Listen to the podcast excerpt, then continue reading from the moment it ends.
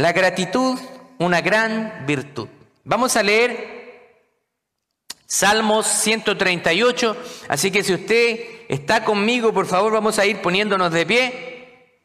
Son solamente ocho versículos, así que vamos a darle lectura a la palabra del Señor en el nombre de nuestro Señor Jesucristo y bajo la bendición del Padre, Hijo y Espíritu Santo. Dice, te alabaré con todo mi corazón, delante de los dioses te cantaré salmos, me postraré hacia tu santo templo y alabaré tu nombre por tu misericordia y tu fidelidad, porque has engrandecido tu nombre y tu palabra sobre todas las cosas.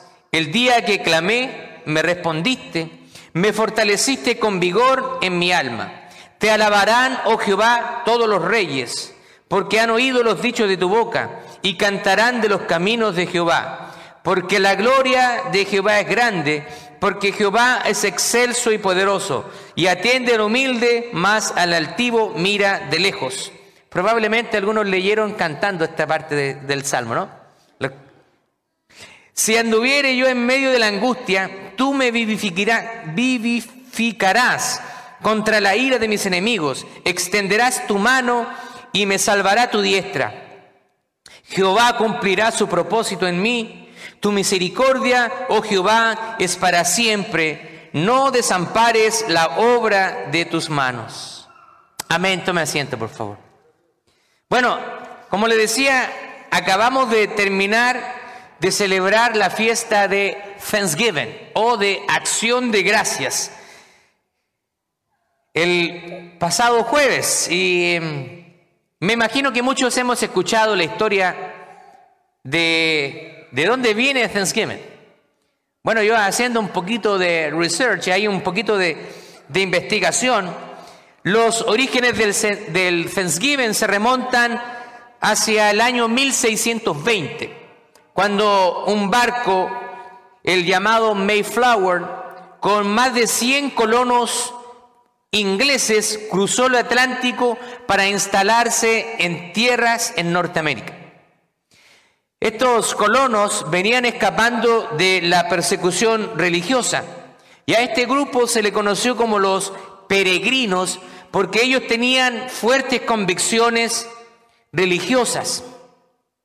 Se oponía a las creencias de la iglesia anglicana y al final tuvo una travesía para poder cruzar el Atlántico y poder manifestar libremente su fe hacia Dios. Así que los peregrinos se instalaron en el estado de Massachusetts, concretamente en la histórica colonia de Plymouth Rock. Y cuenta la historia que su primer invierno fue extremadamente difícil. Pasaron hambre, frío y la, historia dice que cerca de la mitad de estos colonos murieron. Y en la primavera siguiente, ayudados por los indios Wampanoag, aprendieron a sembrar el maíz, una planta que para ellos antes era desconocida. Ahora, se dice que los indios también les enseñaron a cultivar otros alimentos, a cazar y a pescar. Y fue en otoño del año 1621 que fueron recolectadas generosas cosechas de grano, de cebada, frijoles y calabazas. Los colonos, como muestra de agradecimiento religioso, dice que organizaron un festín que los americanos han denominado históricamente The America's First Thanksgiving, el primer día de acción de gracias de América. Dice la historia que los peregrinos invitaron al gran jefe y a 90 indios de la tribu Wampanoag. Y que los indios llevaron carne de ciervo para ser asada y también llevaron pavo. Así que de ahí viene la tradición de cocinar el pavo. ¿Cierto? Que es tan típico durante esta fecha. Bueno, aquí dice que para este primer día de acción de gracias, los indios habían llevado hasta palomitas de maíz. ¿Será así? De aquí se desprende que incluso hoy un día de Thanksgiving y los peregrinos sean expresiones de estrecha unidad y de agradecimiento y de colaboración. Una, esta es una hermosa historia, una hermosa historia de unidad y también de agradecimiento. Y es justamente lo que quiero hablar el día de hoy. Quiero hablar acerca de la gratitud. Pero primero me gustaría definir lo que es la gratitud. ¿Qué es lo que es la gratitud? Bueno, acá yo escribí una definición de lo que es gratitud y dice, es el sentimiento que experimenta una persona al estimar un favor o un beneficio que alguien le ha concedido. O sea, cuando alguien hace algo por alguien más, la persona receptora, ¿cierto? Experimenta un sentimiento de agradecimiento. Al sentir gratitud, la persona desea corresponder el mencionado favor de alguna manera. O sea, la, gratitud no solamente eh, se queda en gracias, sino que esa persona tiene también deseo de hacer algo por ese favor concedido. Así que la gratitud o el agradecimiento es un sentimiento que suelen experimentar también los creyentes en Dios. ¿Cuántos de nosotros estamos agradecidos del Señor por todo lo que Él ha hecho en nuestras vidas? Si nosotros hacemos un recuento y miramos hacia atrás, podemos ver tantas maravillas y tantas cosas que Dios ha hecho con nosotros. A veces yo me pongo a conversar con mi esposa y empezamos a recordar situaciones que nos tocó vivir, algunas un poquito difíciles, pero vemos que en cada una de ellas cómo el Señor manifestó su mano de amor, de protección y de misericordia hacia nosotros. Por eso nuestro corazón tiene que ser un corazón agradecido constantemente por las bendiciones que hemos recibido de parte del Señor. Ahora, permítame hacerle una pregunta. ¿Qué dice la Biblia acerca del agradecimiento o de la gratitud? ¿Hablará acaso la Biblia acerca de esto? Por supuesto que sí. El agradecimiento es un tema bíblico. Mire lo que dice Primera de Tesalonicenses, capítulo 5, versos 16 al 18. El apóstol Pablo escribiendo a la iglesia en Tesalónica dice, ustedes estén siempre gozosos Oren sin cesar. Den gracias en todo, porque esta es la voluntad de Dios con nosotros en Cristo Jesús. ¿Se da cuenta? Dice, ustedes den gracias en todo. Oren sin cesar, manténganse contentos, gozosos. Que salga de nosotros toda queja, porque a veces somos buenos para quejarnos, ¿no? Señor, pero yo te pedí esto y tú me mandaste esto.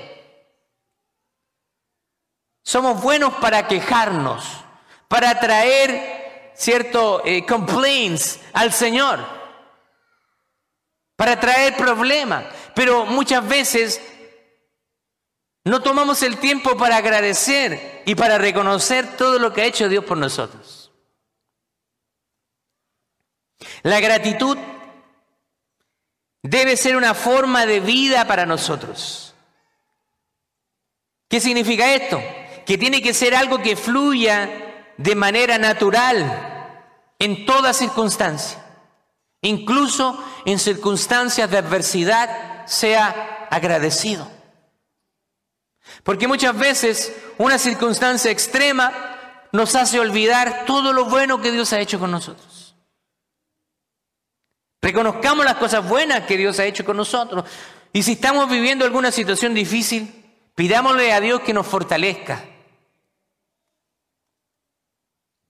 Mirando aquí las escrituras un poco más a fondo, nosotros comprendemos que deberíamos ser personas agradecidas y cómo también experimentar esa gratitud, ese agradecimiento en diferentes circunstancias de nuestra vida.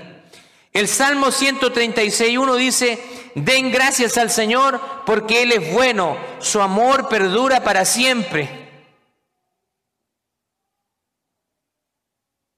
Aquí tenemos dos motivos para agradecer al Señor.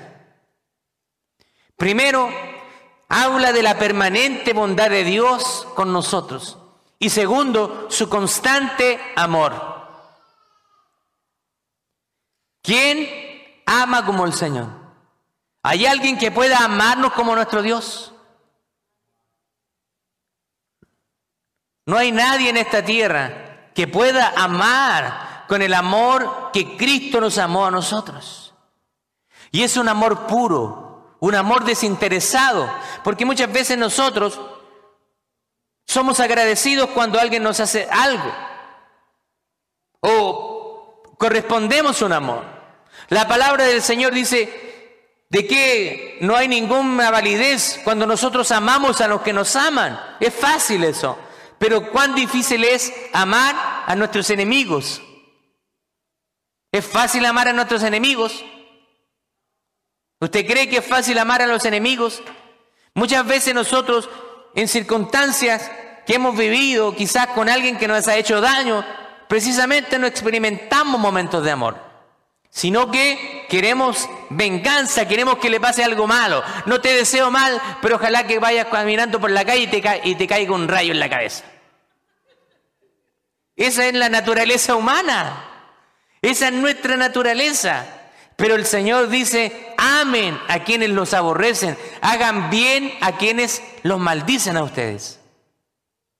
Por eso es que el cristianismo muchas veces no hace lógica, no es lógico con el pensamiento de este mundo. El mundo te dice, el que me la hace, ah, se la saben, ¿ah? El que me la hace, me la paga. Pero en la vida cristiana ese dicho no aplica para nosotros. Y, yo entiendo que algunas veces vamos a tener experimentar rabia. Señor, ayúdame. Y tiene que morderse la lengua mejor. Es, es normal, es natural, es naturaleza humana. Pero cuando usted ya se enfría las cosas, usted tiene que tener esa paz del Señor y decirle, Señor, yo perdono a esta persona. Aunque me haya hecho daño, la perdono. Cuando nosotros reconocemos la naturaleza nuestra como seres humanos que estamos depravados, estamos fuera del Señor, estamos totalmente perdidos y no hay nada bueno en nosotros y entendemos que aparte de Dios solo existe la muerte. Juan capítulo 10, verso 10 dice así, el ladrón no viene sino para hurtar y matar y destruir, pero yo he venido para que tengan vida y la tengan en abundancia. Esa es la clase de vida que Dios nos quiere dar, una vida abundante. Pero el diablo, Satanás, nuestro enemigo, quiere todo lo contrario para ti. Quiere que te vaya mal, quiere que te pelees con tu esposo, quiere que, se, quiere que, que empieces a ser grosero con tus hijos, quiere que te endeudes para que tengas una mala, mala mayordomía y estés en escasez. Eso es lo que quiere el diablo, venir a destruir. Pero el Señor dice que Él ha venido para que tengamos una vida abundante. Romanos capítulo 7, verso 5, el apóstol Pablo hablando a la iglesia en Roma dice, porque mientras estábamos en la carne, las pasiones pecaminosas que eran por la ley obraban en nuestros miembros, llevándonos fruto para muerte. ¿Se da cuenta?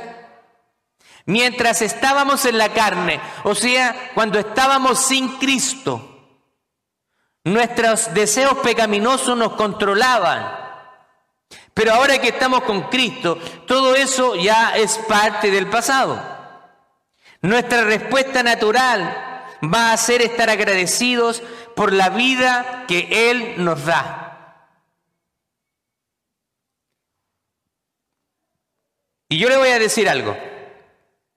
Nosotros muchas veces como personas, como seres humanos, a veces nunca nos vamos a conformar. Es difícil que nos conformemos. Siempre vamos a querer más. Recuerdo cuando estaba em, estaba con planes de comprar mi primer carro. Nunca había tenido un carro y andaba en la guagua, en un bus, como le dicen, y viajaba. Me iba a ver a mi, a mi novia, Andrea, y cruzaba toda la ciudad. Tenía que tomar dos guaguas, dos buses para ir a verla. Mire cómo es el amor. Me tardaba como una hora y media en llegar a verla a su casa. Así que yo quería un carro. Quería un carro y empecé a ahorrar para tener un carro. Y se me da esa oportunidad de comprar un carro. Nunca había tenido un carro, así que cuando me lo compré, para mí era el mejor carro del mundo. Y recuerdo que era un Hyundai Accent. No me acuerdo si era año 97, azulito, muy bonito. Y empecé a disfrutar el carro. Y andaba con el carro feliz. Pero una vez de que pasan los meses, ya ese encanto que tenemos con el carro no empieza a pasar ya. Oh, esta dirección que es dura. Porque era dirección mecánica, no asistida como los de ahora. Así que imagínense para estacionarme. Me salieron así unos brazos.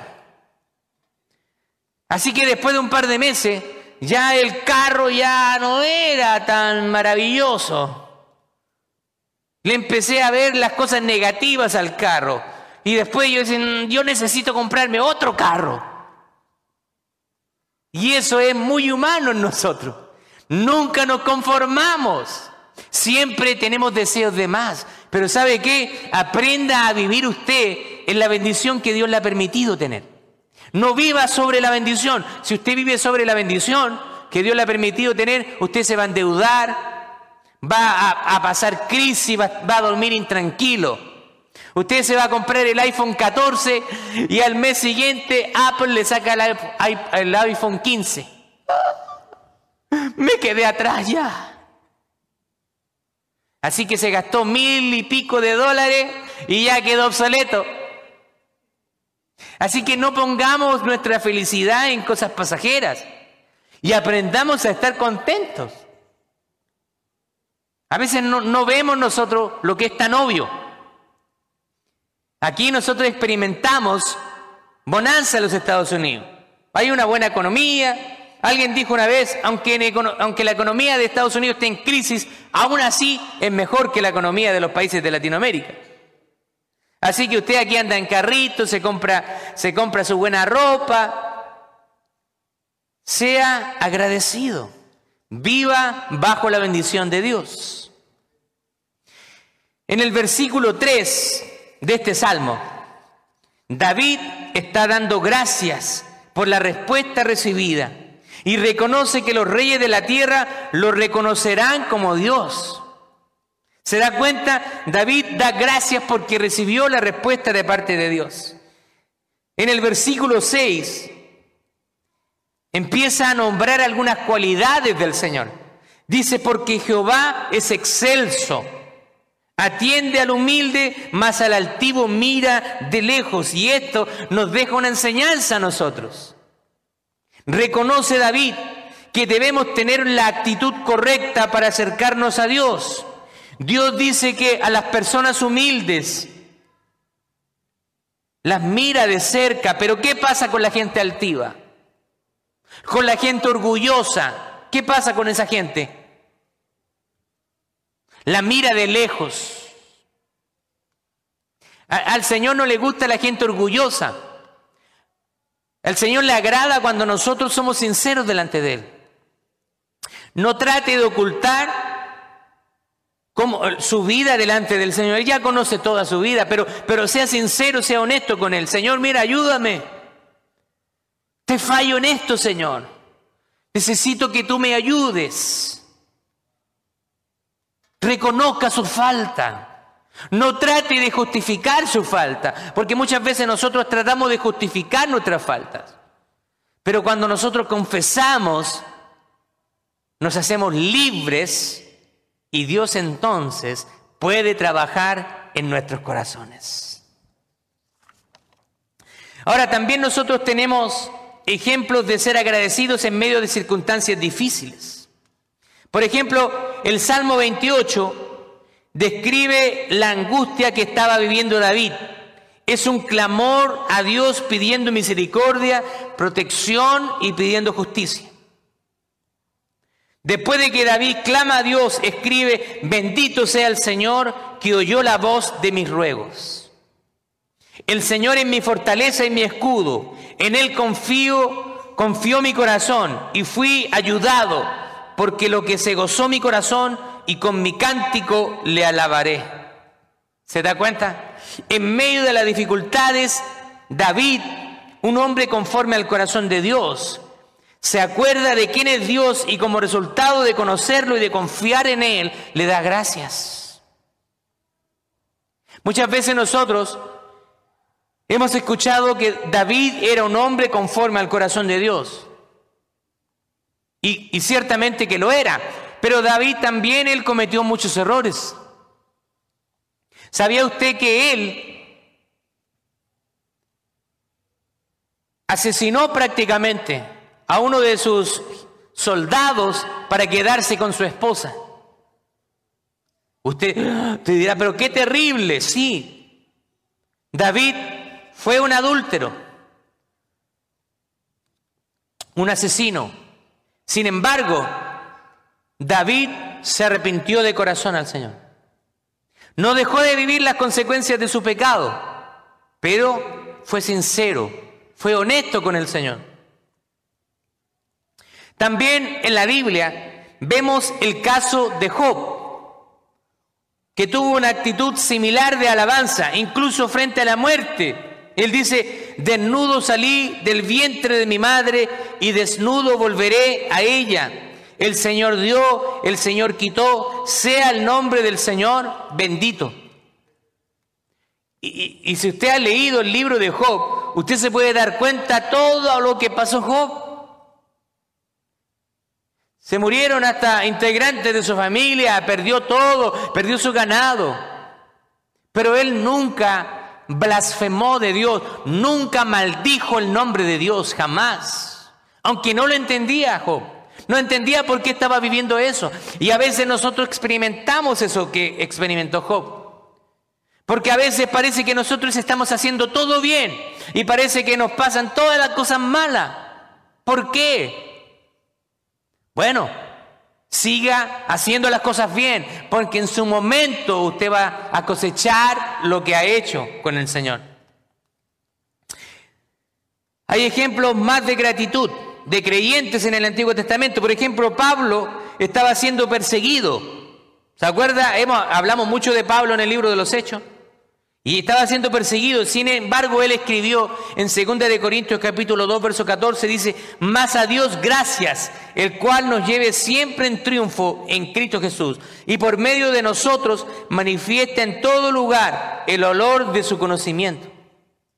El escritor de Hebreos también dice así, así que recibiendo nosotros un reino inconmovible, tengamos gratitud y mediante ella sirvamos a Dios agradándole con temor y con reverencia.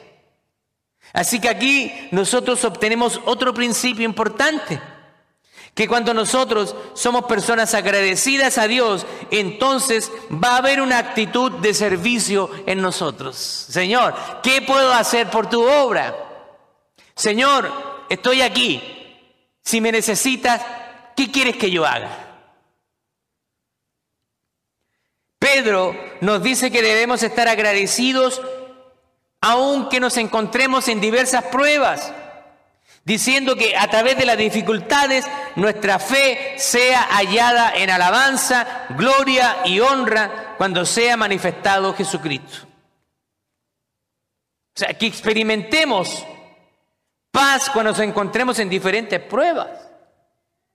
Ahora, nosotros los hijos de Dios, somos personas agradecidas.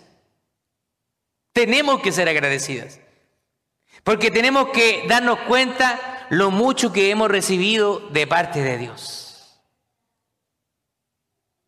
¿Ha recibido usted parte de Dios? Y yo creo que usted ha recibido más de lo que necesita. Porque incluso Dios es tan bueno con nosotros que a veces hasta nuestros caprichos nos cumplen. ¿Sí o no?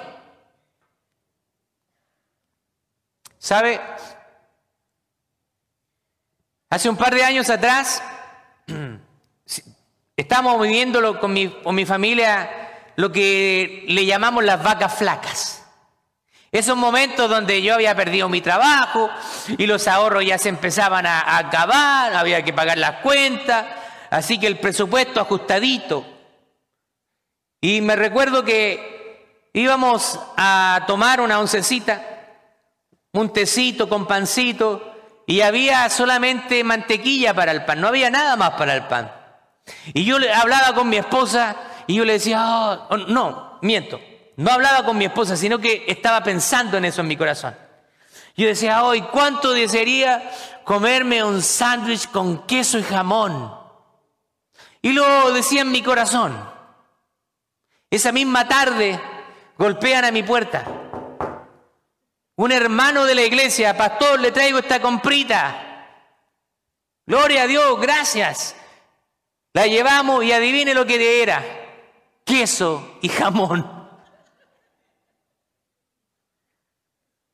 Yo quedé, pero, wow, no lo podía creer y ahí le cuento a mi esposa, ¿sabes qué? Yo le estaba pensando en mi corazón, desearía comerme un pancito con jamón y queso. Y mira al Señor, hasta los deseos de nuestros corazones, Él los cumple. ¿Cómo no vamos a ser agradecidos con nuestro Señor, nuestro Rey de Reyes y Señor de Señores?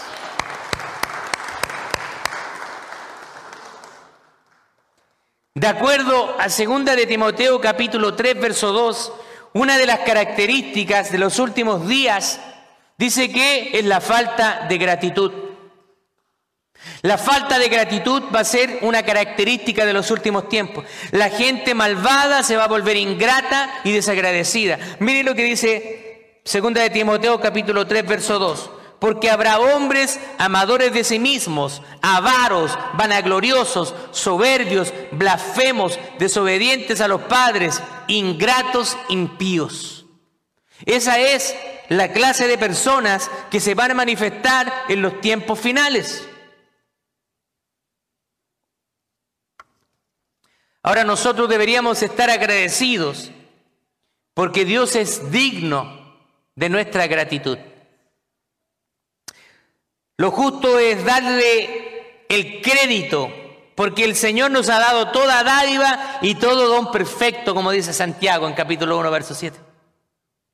Cuando estamos agradecidos, nuestro enfoque ya no va a estar en nuestros deseos egoístas o el dolor de las circunstancias actuales, sino que cuando somos agradecidos vamos a tener un corazón lleno de gozo. Vamos a estar entusiasmados de expresar nuestra gratitud al Señor, de recordar que Dios está en control de toda situación que estemos nosotros viviendo. Así que la gratitud no es solo conveniente, sino que es algo saludable y beneficioso para nosotros. Cuando usted se junta con gente quejona, con gente que trae puros complaints, usted se va a volver igual.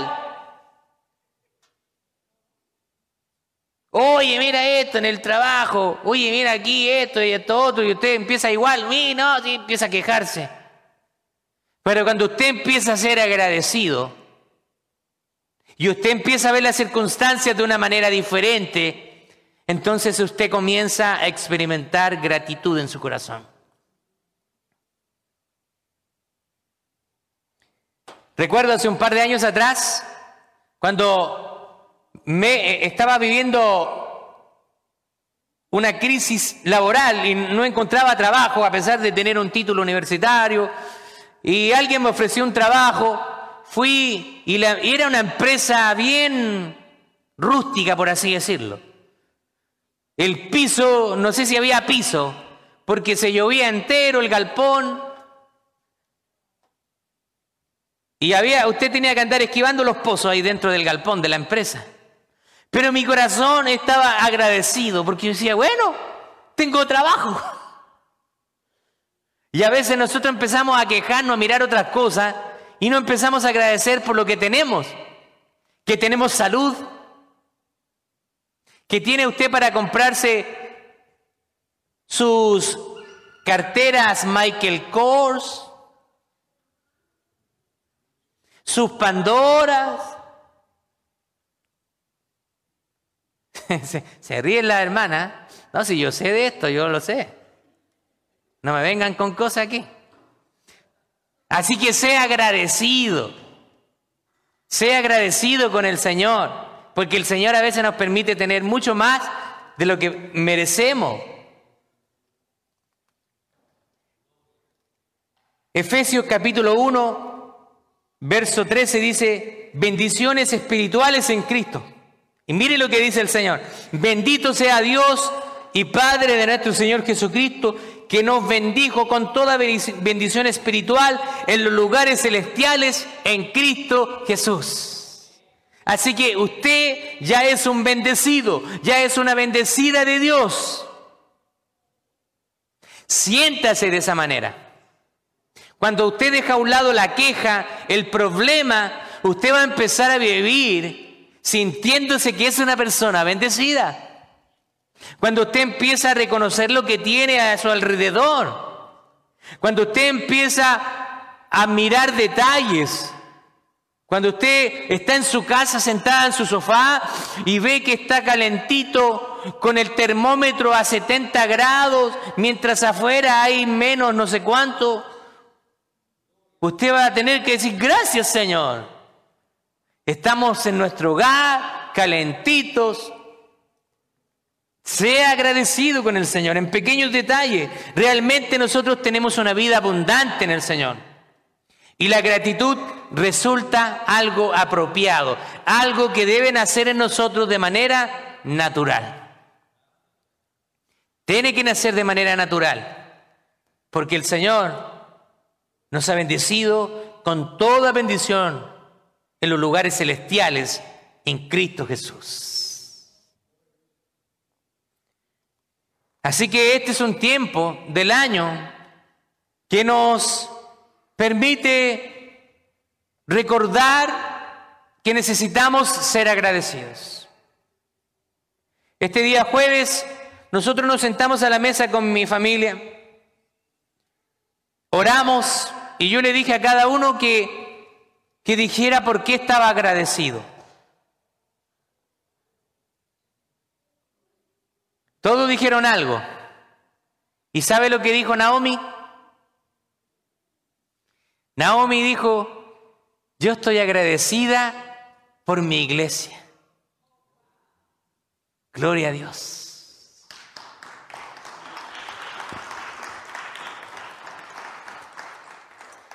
Tenemos mucho que agradecerle al Señor. Quiero terminar con este pasaje de Lucas capítulo 17, versos 11 al 19. Lo voy a leer en la nueva versión internacional. Dice, un día, siguiendo su viaje a Jerusalén, Jesús pasaba por Samaria y por Galilea. Cuando estaba por entrar a un pueblo, salieron a su encuentro diez hombres enfermos con lepra como se habían quedado a cierta distancia, trece gritaron, Jesús, Maestro, ten compasión de nosotros. Al verlos, les dijo, vayan a presentarse a los sacerdotes. Resultó que mientras iban de camino, quedaron limpios de su enfermedad. Uno de ellos, al verse sano, regresó alabando a Dios a grandes voces. Cayó rostro a tierra a los pies de Jesús y le dio gracias.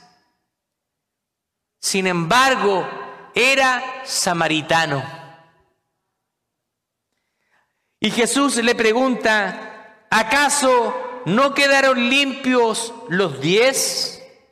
¿Dónde están los otros nueve? No hubo ninguno que regresara a dar gloria a Dios excepto este extranjero?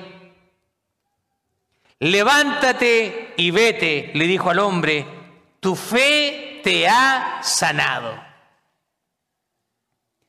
Este pasaje nos muestra la ingratitud. Diez personas fueron sanadas de la lepra y solamente uno regresó alabar y al glorificar a Dios. naturaleza humana. Déjeme terminar con dos pensamientos. Primero, realmente tenemos muchas cosas por las cuales dar gracias a Dios. Cuando nosotros recordamos todo lo que Dios ha hecho por nosotros, nuestra actitud frente al Señor va a ser totalmente diferente y agradecida. Y segundo, vengamos a la presencia del Señor con un corazón agradecido todo el tiempo, independiente de cualquier circunstancia. Recuerde que usted ha sido bendecido con toda bendición espiritual en los lugares celestiales en Cristo Jesús, Señor nuestro. Amén. Gloria al Señor. Póngase de pie, vamos a orar al Señor. Dele un aplauso al Señor más fuerte si quiere. Él es muy bueno con nosotros. Vamos a orar al Señor y vamos a adorar a Dios antes de pasar al servicio de ofrenda.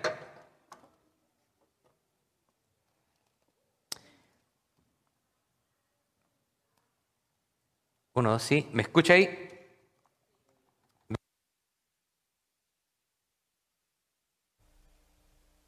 Gloria a Dios, sí.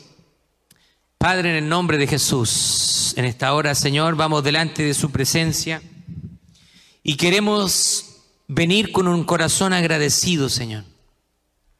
Con un corazón lleno de agradecimiento. Señor, porque tú has sido bueno. Porque tú, Señor, nos has bendecido con toda bendición en los lugares celestiales en Cristo Jesús. Permítenos, Señor, poder reconocer, poder ver en la sencillez de las cosas cuán bueno tú has sido con nosotros. Señor, gracias porque tú enviaste a Cristo Jesús a morir por nosotros y, y, por el sacrificio de Cristo, ahora nosotros tenemos vida eterna en Cristo Jesús. Gracias porque Jesús derramaste hasta la última gota de tu sangre para que a través de ese sacrificio nosotros podamos tener entrada al lugar santísimo.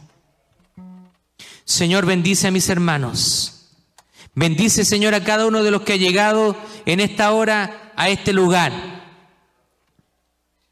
Señor, te pedimos que bendigas a cada uno de los que hemos llegado, porque tú eres bueno, porque eres misericordioso. En el nombre de Jesús.